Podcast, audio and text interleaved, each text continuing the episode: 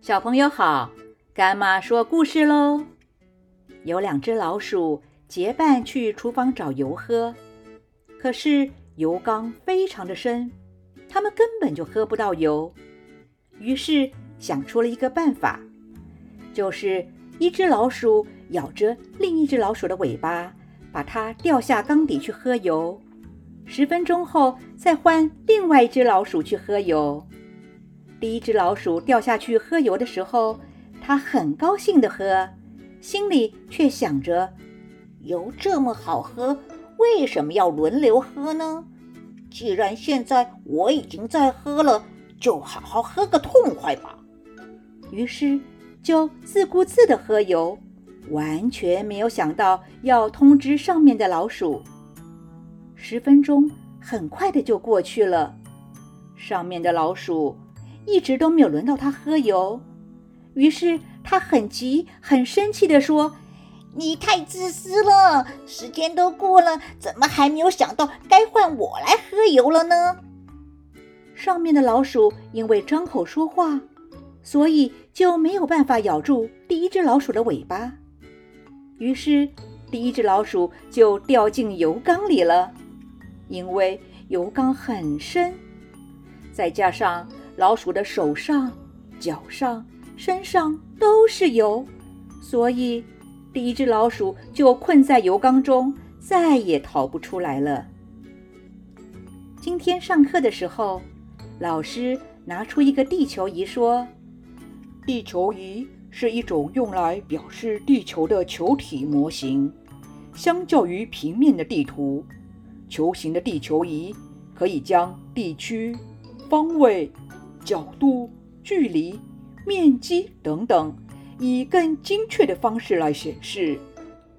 老师现在就把地球仪传下去，你们轮流的看一下。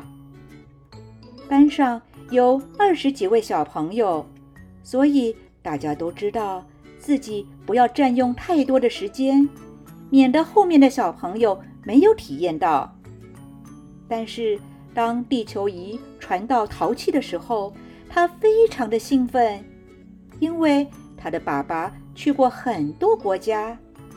于是，淘气就一个国家一个国家的一直找，一直找，完全没有想到要把地球仪传给其他的小朋友。这个时候，老师发现了，怎么地球仪一直在淘气的手上呢？于是对淘气说：“淘气，你是不是应该把地球仪传给下一位同学了呢？如果一个小朋友每次玩玩具，他都要抢第一个玩；如果这个玩具很好玩，他就不让别人玩，那么其他小朋友会喜欢他吗？如果吃自助餐，看见自己喜欢的食物，就不管别人，也不管自己是不是吃得下，就全部往自己的盘子里放。这种只想到自己利益的行为，不仅很自私、没有礼貌之外，也会引起别人对你的厌恶。孔子告诉我们：如果一个人只顾自己的利益，一定会遭受到许多人埋怨的。所以。我们心里面不能只有自己，也要想到别人。如果拿到好处与利益的时候，也一定要为别人着想才对。任何事情都要追求合理的方式，才能够顺顺利利、长长久久。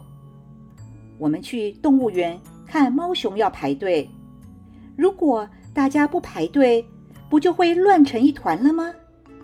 或者是排了队，可是排到自己看猫熊的时候，就一直站在那里不走，阻挡了后面的人。